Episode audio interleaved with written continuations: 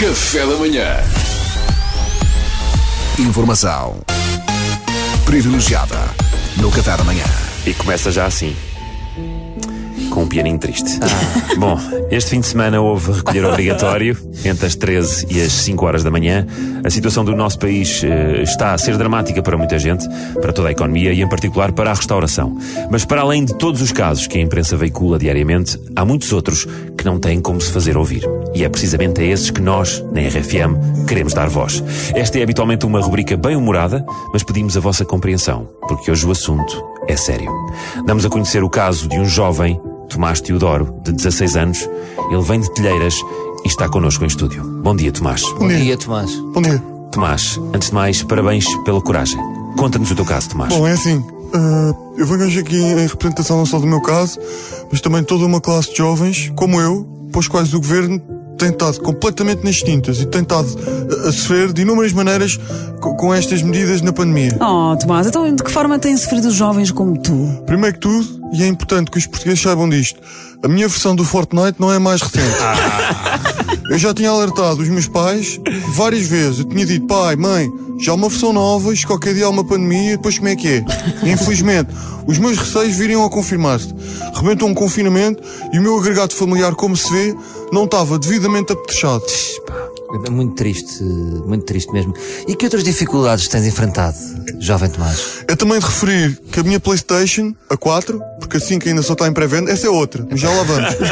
A minha Playstation foi das primeiras na altura a ser lançada. Isto é duro, isto é o que significa que em termos de capacidade de memória não é das mais avançadas. Nem sequer, é, nem sequer é a próxima. isto coloca-me numa situação potencialmente dramática. hã? Em que, ao ritmo que a pandemia avança, e segundo os especialistas, o disco rígido da minha Playstation pode atingir a totalidade da sua capacidade ainda antes do final do mês. Ainda antes do final do mês. Para você, É, para você ter noção, eu posso dentro de duas a três semanas ter de começar a escolher que jogos é que instalo e jogos é que não instalo. Ei. Como aconteceu aos médicos em Itália. Oh, oh, oh, oh, Tomás, Tomás, isso é, isso é horrível. E é tudo completamente inadmissível que da primeira para a segunda vaga os meus pais não tenham tomado uma única medida sabendo o que aí vinha.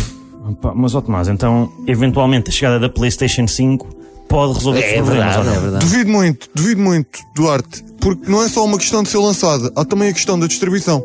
As primeiras, as primeiras PlayStation 5 são normalmente, pronto, em princípio é para os profissionais de saúde, é para os idosos e para os grupos de risco. Pois, Portanto, é- isso é verdade. primeiro que me calha alguma coisa, eu acredito que construir a minha equipa no FIFA Ultimate Team, portanto a chamada imunidade de grupo, só no segundo semestre de 2021.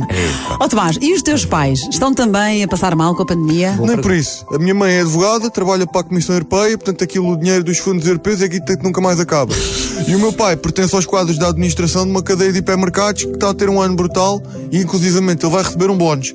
Portanto, estão os dois bem. Ou seja, nem da parte deles eu tenho qualquer tipo de empatia ou de solidariedade. Porque para eles está a correr bem em 2020, percebem?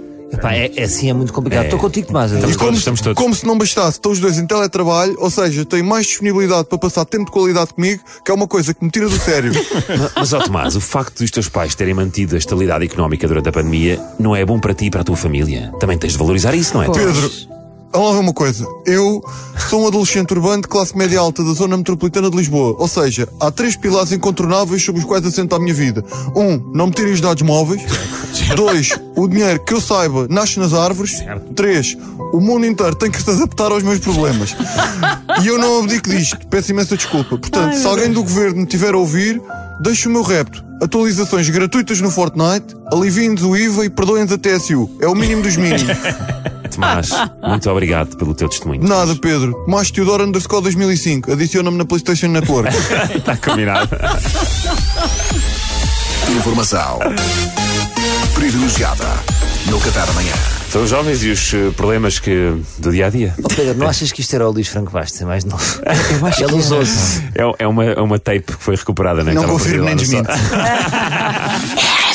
Café da manhã.